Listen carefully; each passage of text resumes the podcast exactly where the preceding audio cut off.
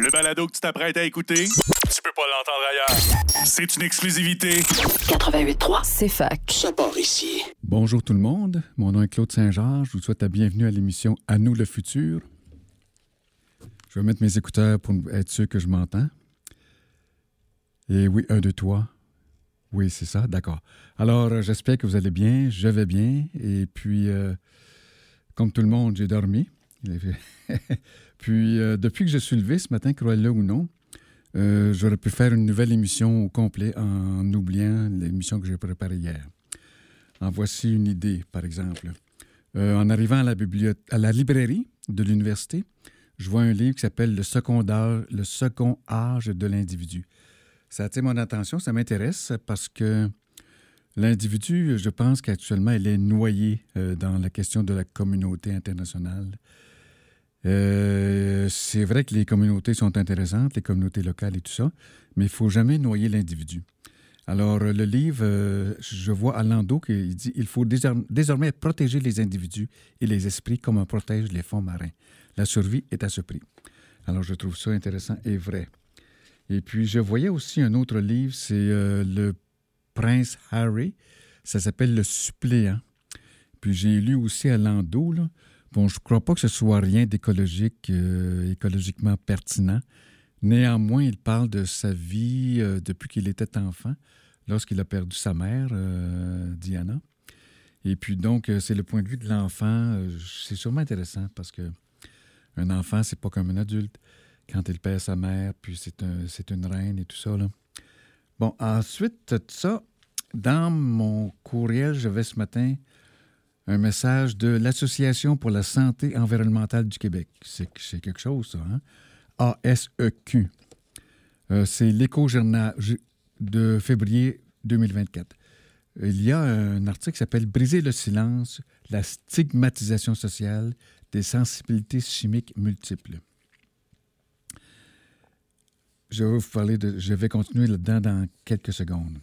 Mais en m'en venant en auto, j'entends, j'écoutais la radio, euh, CFAC, et puis euh, j'entendais l'émission précédente parler de Nordvolt, la question de l'énergie, euh, les industries qui monopolisent notre énergie pour leur profit. Alors, euh, ça me faisait penser à l'Action boréale et tout ça. Puis, je pensais aussi à le Rocky Mountain Institute, à Maury Lovins, qui est venu faire une conférence ici en 1986. Il disait À quand une manifestation pour l'efficacité énergétique? Et je crois que je ne l'ai pas encore vue, cette manifestation-là. Et puis, il disait aussi euh, Nous nous comportons envers l'énergie comme si nous coupions une livre de beurre avec une scie à chaîne. C'est profond, ça, hein, n'est-ce pas?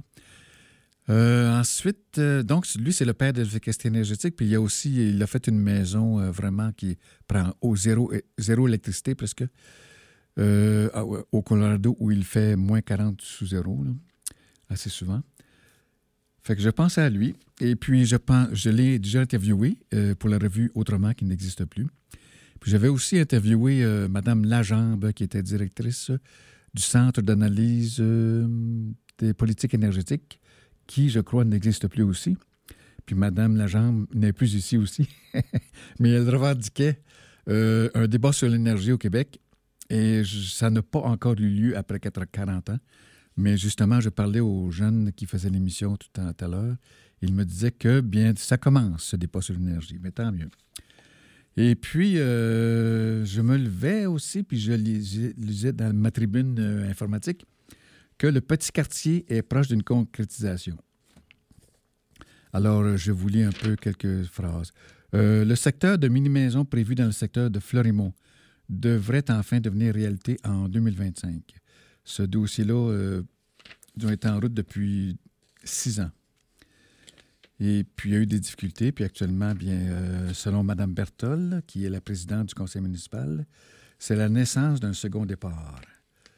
Le concept des mini-maisons était méconnu en 2017. Et puis, euh, il va y avoir euh, 73 mini-maisons au coût de 200 000 à peu près. Une soixantaine de ménages ont déjà embarqué dans le projet.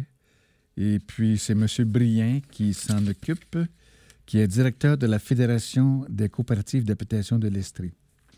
Je trouve ça bien qu'il y ait une fédération de, coopératives d'habitation. Je trouve que c'est une semence de futur. C'est un exemple de ce qui va bien et qu'on devrait multiplier. Je n'emploie pas l'expression semence de, futur euh, inconsciemment. Je vais en parler un peu plus tard. Un peu plus tard.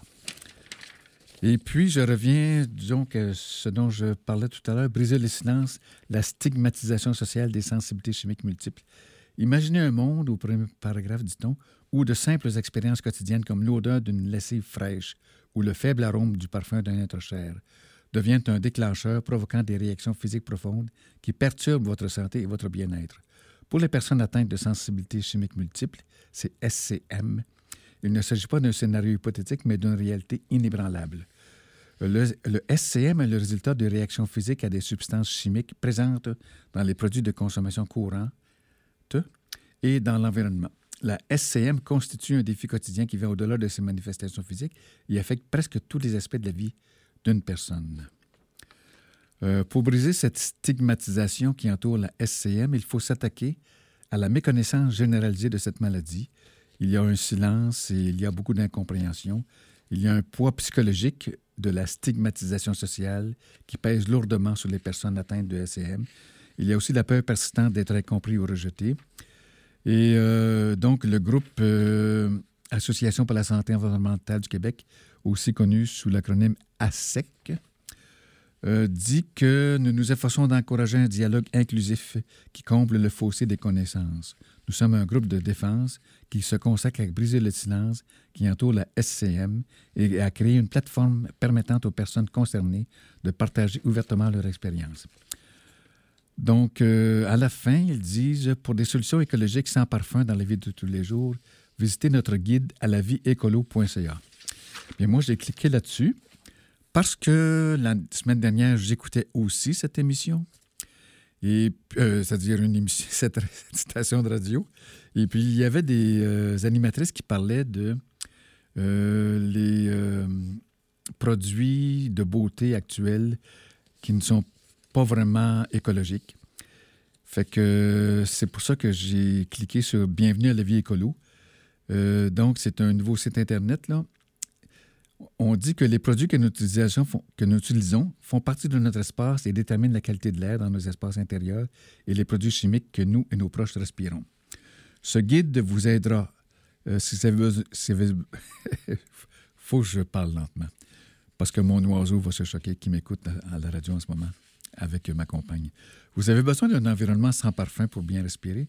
Eh bien, il y a des personnes qui deviennent médicalement handicapées par les parfums, y compris, mais sans similité, c'est limité, celles qui ont l'autisme, l'asthme, la maladie pulmonaire obstructive chronique, c'est MPOC, les migraines et les sensibilités chimiques multiples. Euh, si vous voulez adopter un, style de vie plus sain, bien, vous êtes invité à regarder notre site Internet aussi. C'est un nombre croissant de personnes qui souhaitent vivre dans des environnements plus sains et éviter l'utilisation d'ingrédients toxiques. Cependant, cette recherche de produits sains n'est pas toujours évidente, notamment à cause du greenwashing. Fait que ça touche aussi la question santé-environnement. Et puis, euh, je sais par Éloi Laurent qui avait le livre Ici la santé guidait le monde qu'à Paris, il y a un plan santé-environnement.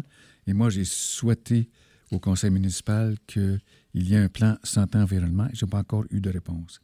Et si vous vous souciez de l'environnement, aujourd'hui plus que jamais, nous devons comprendre la relation entre nous et notre environnement. C'est entre nos mains d'apporter les changements dont nous avons besoin c'est la conclusion de ce, cet Internet sur les sensibilisations aux pollutions chimiques. Et puis, bien, j'ai aussi vu dans le devoir de ce matin un très bon article de Jean Baillargeon que je vous suggère de lire. C'est le grand déraillement du transport collectif.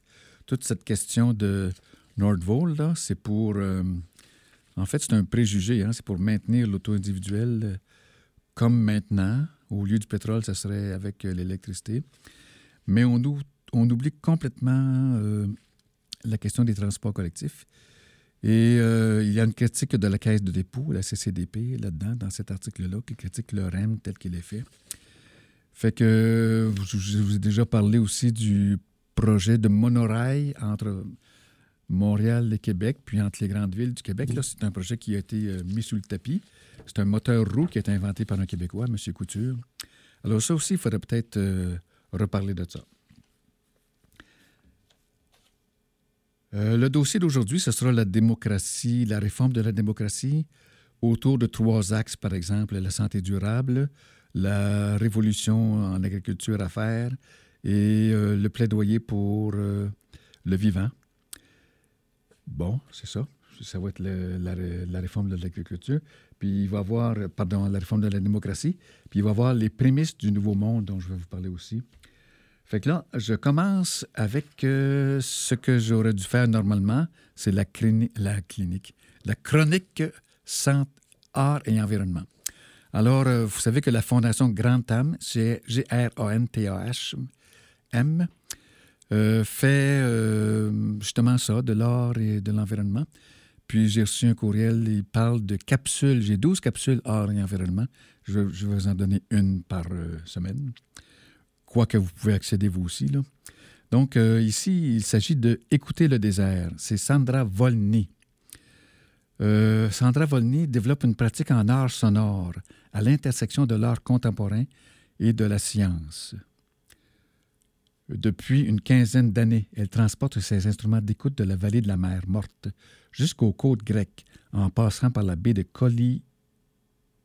Coliomo au Chili et les berges du Saint-Laurent pour cartographier les sons qui nous entourent et nous façonnent.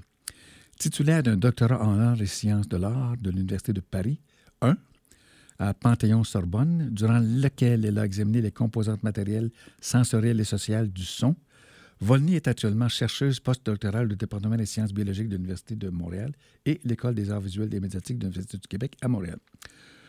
Euh, L'un de ses plus récents projets a pris place dans le désert Jordana del Muerto au Nouveau-Mexique, un site de déploiement sismique où des entités militaires états-uniennes, Army Research Organization et Army Research Laboratory, financent des recherches sur le climat désertique. En collaboration avec le géophysicien et mathématicien Julien Chaput de l'Université du Texas à El Paso.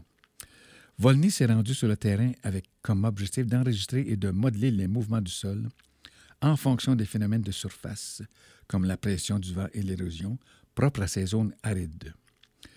Durant son séjour, elle est parvenue à fabriquer un instrument de captation acoustique à partir de capteurs de vibration haute précision, en parenthèse des accéléromètres, et de pièces de métal permettant d'intercepter la saltation, soit les mouvements irréguliers des particules de sable. L'outil, conçu pour un contexte d'art visuel, produit une image sonore qui cartographie rapidement la distribution des grains de sable sur un vaste territoire. Or, cet appareil original s'est avéré plein de potentiel pour la recherche scientifique afin de surveiller l'érosion, la qualité de l'air et le niveau de vulnérabilité dans un climat désertique, croisant ainsi l'expérimentation artistique et l'étude des sols. Fait qu'il y a un article euh, universitaire qui se prépare à ce sujet-là. Donc, ça termine la chronique art écologique et je vous reviens après cette chanson de Alexandre Poulain de Rock Forest qui s'appelle L'écrivain. Rebonjour, ici Claude à, Nous le Futur. J'ai essayé de mettre une publicité. Je suis désolé, ça ne marche pas, je ne sais pas pourquoi. Fait que je reviens à vous parler d'un petit dossier. Euh, ça s'appelle Les prémices du Nouveau Monde. Je ne vous, je vous lirai pas tout ça, là, mais je vous suggère d'aller voir ça. C'est très intéressant. Si vous pitonnez les prémices P-R-E-M-I-C-E-S du Nouveau Monde, vous allez avoir un texte intéressant. Mais en sous-texte, il y en a un qui s'appelle Le manifeste pour une société civile au service de la vie. Il y a 10 points de ralliement et d'engagement. Je vais vous en donner 4-5. là. Par exemple, la reconnaissance de l'interdépendance et du caractère sacré de la vie, qui inclut euh, le vrai sens euh, du sens et de la joie. Ensuite, euh, l'engagement vers la souveraineté individuelle et collective, la pérennité éthique et le temps long, parce qu'il ne faut pas juste s'intéresser à la prochaine seconde, là, où vous pensez au temps long, et l'apprentissage holistique continu, ainsi que la santé et le bien-être. Ça, c'est 5 de 10 sujets de la prémisse d'un nouveau monde. Puis, j'ai reçu de le Stockholm Institute euh, for Resilience, pour la résilience. Il y a un article qui s'appelle Imaginons les voies vers l'avenir souhaitable. Donc, chaque jour, les gens planifient l'avenir, dit-on, mais avoir des pensées structurées sur ce à quoi l'avenir pourrait ressembler est une compétence que nous devrions tous pratiquer face à l'Anthropocène, selon une étude récente. Tout le monde veut un avenir meilleur, mais à quoi ressemblent ces avenirs? Pour nous attaquer à l'Anthropocène, nous avons besoin d'un changement transformateur. Les grandes transformations sociétales ne sont possibles que si l'humanité s'améliore pour imaginer et envisager un avenir positif. Sept décennies de réflexion sur l'avenir fournissent des renseignements et des approches utiles. Il y a un chercheur du centre qui dit Si nous ne pouvons pas imaginer comment nous voulons vivre dans l'Anthropocène, il est très difficile d'établir des voies pour parvenir à des avenirs préférables. Il y a, euh, moi j'ai en, face de moi un cône euh, dans lequel euh, il y a par exemple des futurs prospères, des futurs possibles, des futurs plausibles, des futurs projetés, des futurs probables et des futurs préférables. Le concept de futur cône, future cône, de cône du futur, ça fait différent des cônes sur la rue, est un moyen de visualiser l'idée que lorsque nous voyons, lorsque nous regardons plus loin vers l'avenir, il n'y a plus d'avenir possible. Pardon, pas il n'y a, là, il y a plus d'avenir possible. Pourtant, souvent, les futurs qui sont officiellement prévus ne représentent qu'une petite tranche de ce qui est possible. Le changement de transformation exige que les gens aient une meilleure compréhension euh, de leur situation actuelle et renforce leur capacité à imaginer des voies vers un avenir plus radieux, selon les auteurs.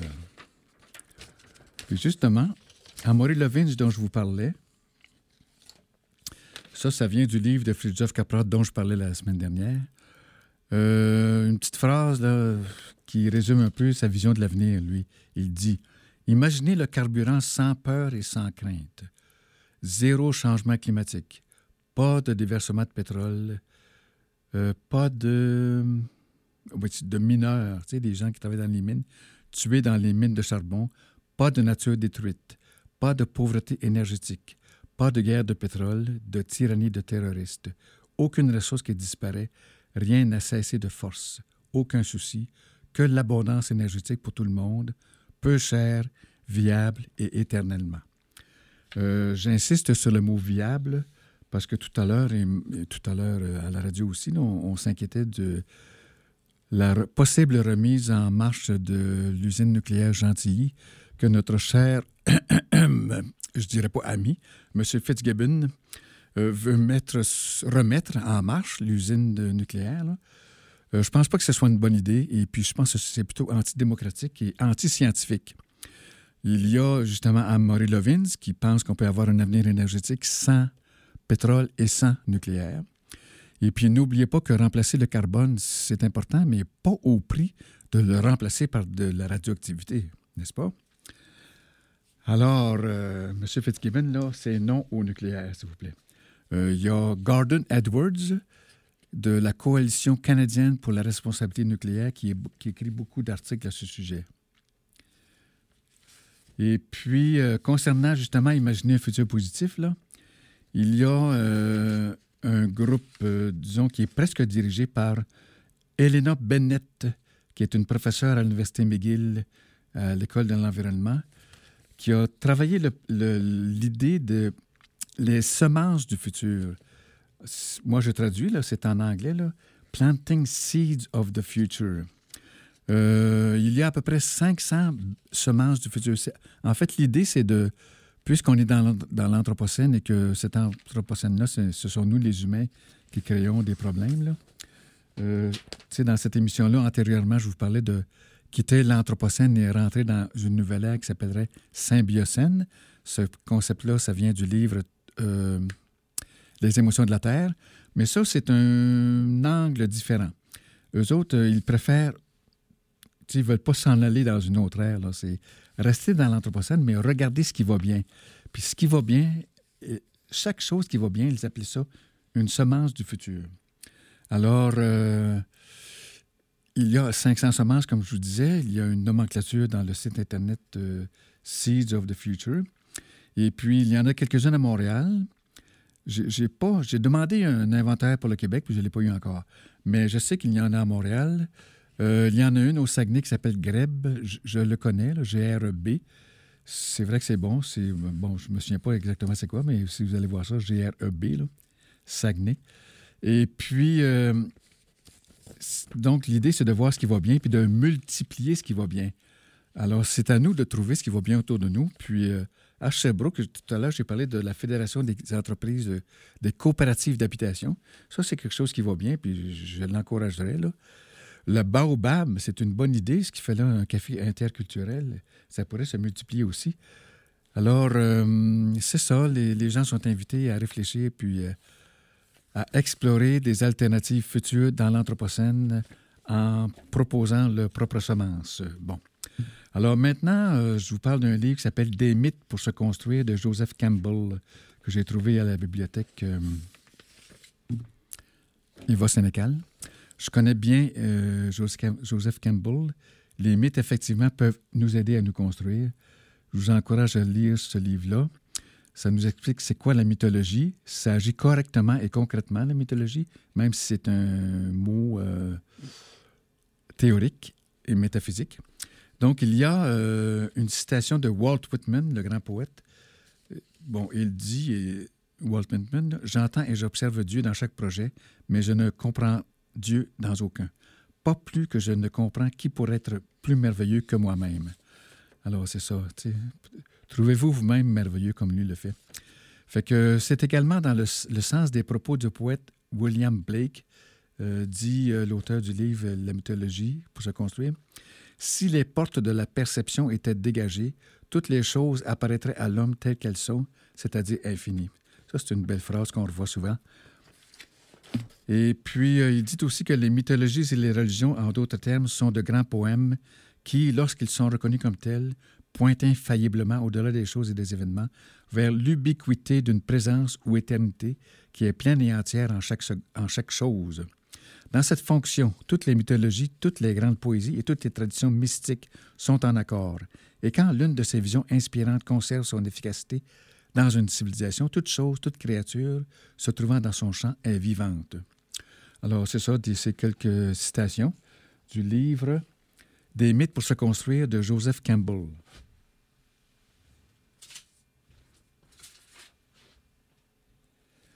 Je vous, ai cité William Blake. J'ai une autre citation qui revient souvent, et c'est de Montaigne. La voici. C'est une absolue perfection et comme divine de savoir jouir loyalement de son être. Bon, euh, là, je tombe sur un article de Romeo Bouchard. C'est le vrai problème avec Nordvold dans sa page Facebook. Finalement, c'est ce dont je parlais tout à l'heure, c'est oublier toute la question des transports collectifs. Et dans le livre de Fridtjof Capra, euh, je voulais vous citer ce qu'il dit à la page 395. Il fait, euh, à propos de la société civile, hein, nous, nous sommes la société civile. Il y a une société civile globale dans le monde. Il y en a une euh, à Sherbrooke, comme partout.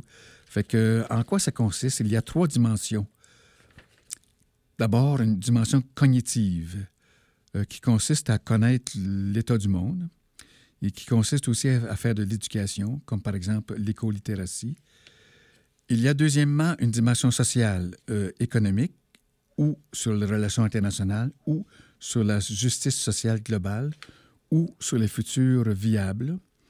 Et il y a aussi une, dimension écologique, par exemple, le changement climatique, euh, l'énergie, l'eau, la biodiversité, l'agriculture et la nourriture, l'éco-design et le réseau des éco-villages. Ça, c'est la société civile. Maintenant, je vous reparle du livre dont j'ai dit un mot la semaine dernière, c'est Le retrait de Noam Chomsky. Je, vous fais juste une couple de citations. Il dit que il n'empêche que cette politique demeure d'actualité d'où peut-être le fait que les États-Unis possèdent 800 bases militaires sur la planète, ce dont nul autre pays ne peut se vanter.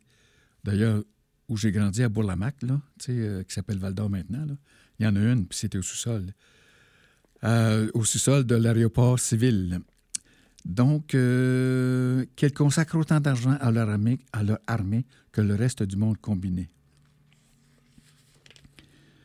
L'armée des États-Unis nous entraîne vers la destruction par la guerre nucléaire et la catastrophe climatique. Non content d'être capable de détruire plusieurs fois la planète, nous nous lançons maintenant à l'assaut de l'espace. Chaque nouvelle administration augmente les dépenses militaires. Aucune ne les a réduites. Une fraction du budget militaire suffirait à rénover les infrastructures vétustes et à répondre aux besoins urgents euh, sociaux. par exemple, l'habitation, n'est-ce pas? Tout le monde se plaint qu'il y a une crise d'habitat.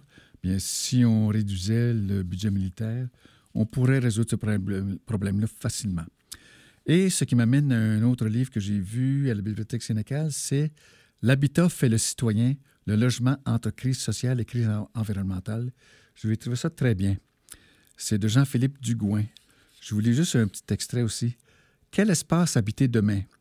Habiter demain, c'est occuper l'espace, prendre part au débat public, y porter des idées pour faire avancer les choses et transformer les politiques publiques qui façonnent notre futur.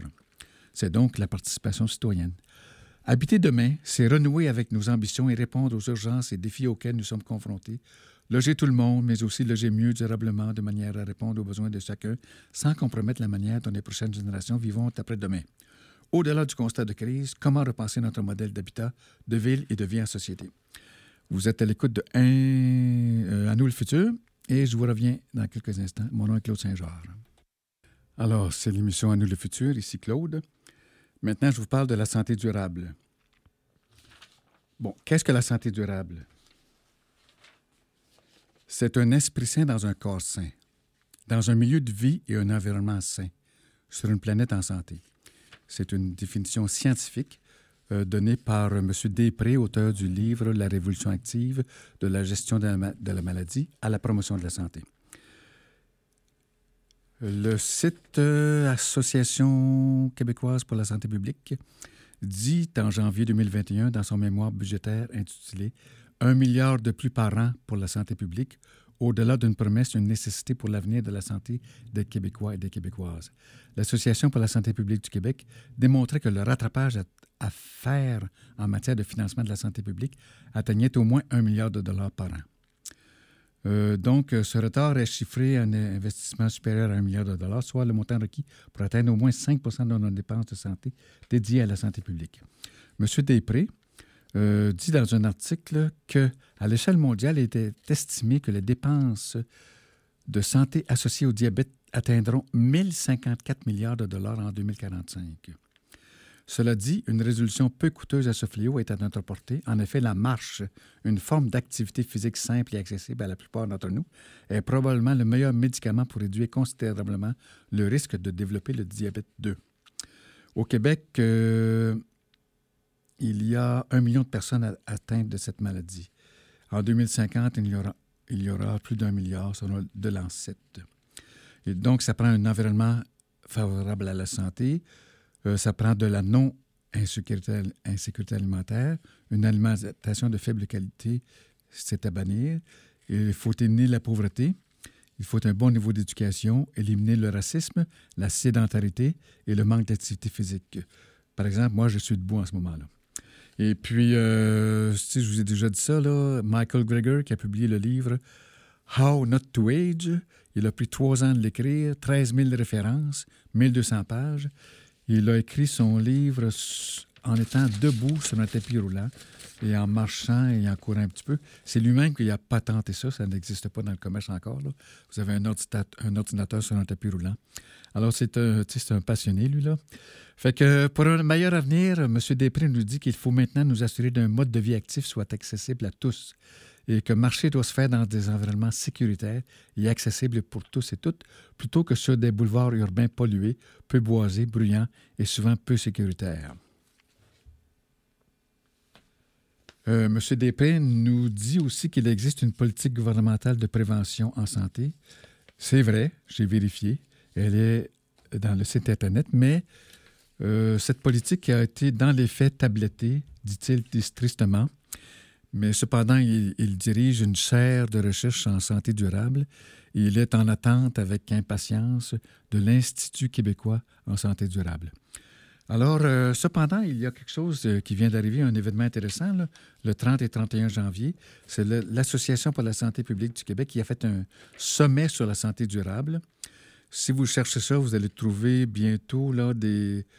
tout ce qui s'est dit est sur vidéo, va être disponible. Donc, euh, il y a eu une grande conversation sur la prévention, le rôle de tout le monde, la responsabilité de personne, point d'interrogation. Monsieur Arruda était là. Madame Julie Saint-Pierre, qui est autrice d'un livre, c'est Redonner la santé à toute la famille. Et puis, euh, il y avait eu euh, le 30 janvier un atelier sur réduire les maladies au Québec.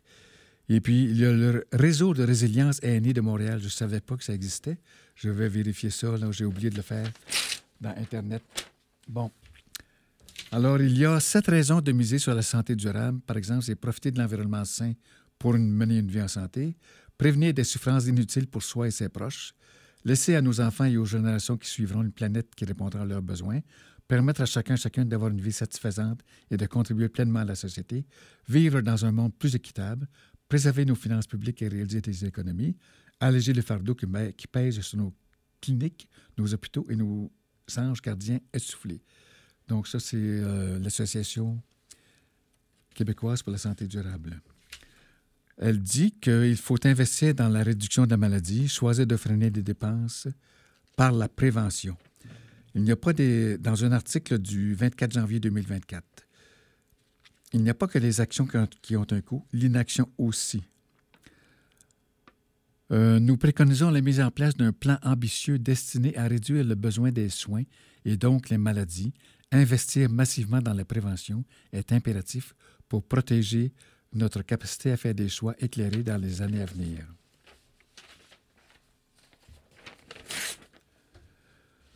Alors maintenant, je vais essayer de vous euh, transmettre la publicité. Oui, bonjour, ici Claude à Nous le Futur. Maintenant, tout à l'heure, on est passé de santé durable, là, on va passer à agriculture. Et tout ça va être assujetti à la réforme de la démocratie.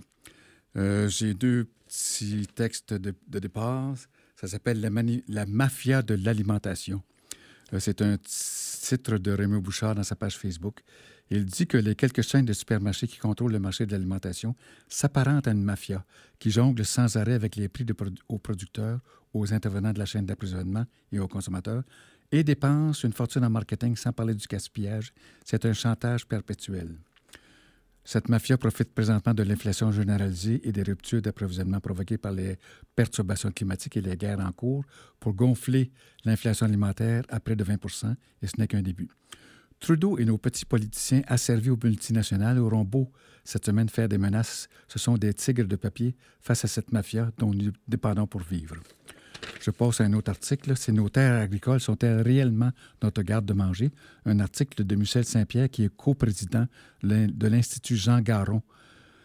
Fait que l'auteur a été sous-ministre de l'Agriculture, des pesticides de l'Alimentation entre 2004 et 2009. Ce que nous savons, dit-il, c'est que notre territoire agricole est petit, qu'il manque de diversité, qu'il n'a pas, pas, encore pris le virage euh, agroécologique, que il est trop axé sur le port et trop sur l'exportation. Et déjà, il y a 15 ans, dit-il, le rapport Pronovo portant sur l'avenir de l'agriculture du Québec proposait une diversification de notre modèle agricole et une remise en valeur de notre territoire. L'exercice actuel en sera-t-il enfin le début? Alors, terminé pour l'agriculture pour l'instant, parce que je vais revenir dans une couple d'émissions pour à peu près trois émissions sur la révolution agricole à faire, qui a pour titre ou pour nom l'agroécologie. D'ailleurs, cette agroécologie, à mon avis, elle est à mettre en place à Sherbrooke parce que savez-vous que notre territoire agricole est de 37% soit 135 km, soit 150 000 acres, dont la moitié est en forêt. Euh, et euh, vous savez que Jean-Martin Fortier, qui est un, agriculteur maraîcher jeune et euh, créatif, il a écrit une coupe de livres. Il dit que sur un acre, un acre bien travaillé par des maraîchers compétents et instruits dans la nouvelle agriculture, ils peuvent faire 150 000 par acre. Fait qu'imaginez ici si nous prenions nos 75 000 acres, et nous en, si nous en faisions de la euh, de l'agriculture maraîchère biologique, ça aura une valeur de 11 milliards de dollars seulement. OK. Fait que là, je passe à plaidoyer pour le vivant. Encore là, ça va être une exploration parce que d'abord, j'en ai déjà parlé un peu. Je vous donne des références. Là. Les droits de la nature vers un nouveau paradigme de protection du vivant. Euh, c'est un livre qui est très intéressant. Et euh, le, Mathieu Ricard, c'est le plaidoyer pour le vivant, plaidoyer pour l'altruisme et un plaidoyer pour les animaux. Est-ce que vous connaissez Mathieu Ricard? C'est un docteur en biologie qui est aussi un moine bouddhiste qui médite à plein. Fait il dit que, à la lumière des liens évolutionnistes et des similitudes comportementales entre humains et animaux supérieurs, conclut l'éthologue Stephen Stitch, il est difficile de croire que, tourne la page, la psychologie pourrait expliquer le comportement humain, mais pas le comportement animal. Si les humains ont des croyances, alors les animaux en ont aussi. Euh, dans les dernières décennies, on s'aperçoit que les oiseaux, les poissons et les animaux sont capables d'empathie et de raisonnement complexe. Euh, il parle, par exemple, à la page 848, que un jour, un singe semblait triste et le scientifique Patterson, avec le langage des signes, lui demande pourquoi tu es triste. Il répond forêt tuée, pardon, mère tuée, forêt et chasseur. Et puis, euh, le primatologue Roger Futz a enseigné un langage symbolique américain à, plusieurs chimpanzés, dont la célèbre Washu, qui disposait d'un vocabulaire de 350 signes. Il s'avérait que ces singes étaient capables de communiquer entre eux avec ce langage, et les chercheurs ont enregistré plusieurs centaines de leurs conversations. Les principaux mots que Washu communiqua par signe à son jeune fils adoptif furent Venir embrasser, vite, euh, donc, euh, il y a aussi le primatologue japonais Tetsuro Matsuzawa qui a montré que la mémoire à court terme des chimpanzés était meilleure que celle d'un adulte. Les chimpanzés savent compter. Il y a des poissons arc-en-ciel qui apprennent au bout de cinq essais à trouver un orifice leur permettant de s'échapper d'un filet et, plus surprenant encore, réussissent l'exercice du premier coup onze mois plus tard. Tourne la page. Lis ce qui est souligné. Quant aux preuves d'empathie, les exemples abondent, même entre espèces différentes. L'éthologue Ralph Helfer rapporte avoir observé un grand éléphant qui tenta à plusieurs reprises de sauver un bébé rhinocéros qui s'était enlisé dans une boue épaisse. Alors là, la mère rhinocéros arrive, l'éléphant se sauve, la mère s'en va, l'éléphant revient, et finalement, le rhinocéros a été sauvé. Fait que c'est plein d'exemples comme ça dans ce livre que je vous suggère de lire. C'est Plaidoyer pour le vivant de Mathieu Ricard. Trois livres dont j'ai déjà parlé, mais je vous rappelle les titres. C'est Marielle Massé, c'est Une pluie d'oiseaux c'est Biophilia. Il y a Le sens de la merveille de Rachel Carson, également chez Biophilia, et de Grégoire Louis, L-O-I-S, Ce que les oiseaux ont à nous dire.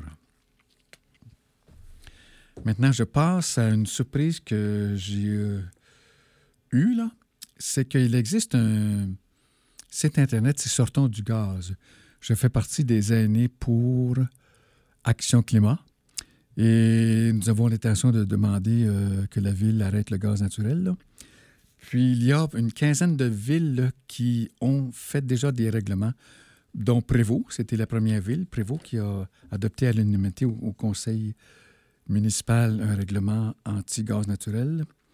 Et puis, euh, dans, à Lavaltrie, par exemple, j'ai regardé ça. Mais à la fin de leur règlement pour annuler les gaz naturels dans la ville, euh, je voyais quelque chose qui m'a surpris, agréablement surpris. Il y a aussi un engagement de Lavaltrie pour la biodiversité. Alors, euh, il y a une, une douzaine d'actions que la ville veut faire pour maintenir la biodiversité et la préservation des écosystèmes. Donc, il s'agit d'intégrer la biodiversité à la planification territoriale et réglementaire. Ça, je trouve ça intéressant. J'espère que Sherbrooke va faire la même chose. Elle a commencé à le faire avec le plan nature, mais il faudrait que ça continue. Alors, elle consiste à rétablir et restaurer les écosystèmes et la connectivité. Elle vise à l'élimination des déchets plastiques. Ça, c'est original. Je vois aucune ville qui a fait ça encore. Et puis, euh, il s'agit de contribuer par l'éducation et par la participation citoyenne à ce que les populations et les entreprises soient encouragées à faire des choix responsables envers la biodiversité et aient les moyens et les connaissances pour le faire. Euh, donc, euh, ça a été adopté à l'unanimité, cette affaire-là. Il faut augmenter la superficie des espaces verts et bleus et améliorer l'accès équitable à ces espaces. Bon, pour Sherbrooke, il y a une sorte de félicitation quand même à faire. La forêt a été assez bien conservée, de sorte que, comme vous savez, il y a eu une réunion en octobre dernier de scientifiques internationaux à Sherbrooke pour évaluer, euh, faire des liens entre la forêt et la santé. Et puis, les résultats ne sont pas parus. Alors, euh, moi, je vais interviewer Marie-Ève Langelier très bientôt. Je ne sais pas si ça va être ici ou au Journal Entre Libre, mais soyez attentifs. Alors je viens vous parler d'agriculture, je viens de parler de, plaidoyer pour le vivant, et puis euh, également de santé durable. Et tout ça, ça devrait s'introduire dans la réforme de la démocratie, et je n'ai pas le temps de continuer pour vous en parler. Ça va aller à la semaine prochaine. Vous savez que la réforme de la démocratie, c'est à faire. Euh, une réforme profonde. Euh, nous sommes dans une partitocratie disait André Larocque dans son livre sur l'héritage démocratique de René Lévesque. Et nous allons creuser ça la semaine prochaine. Alors, portez-vous bien, restez en santé, parce qu'on a une réforme de la démocratie à faire. À, à bientôt. Ici Claude pour À nous le futur.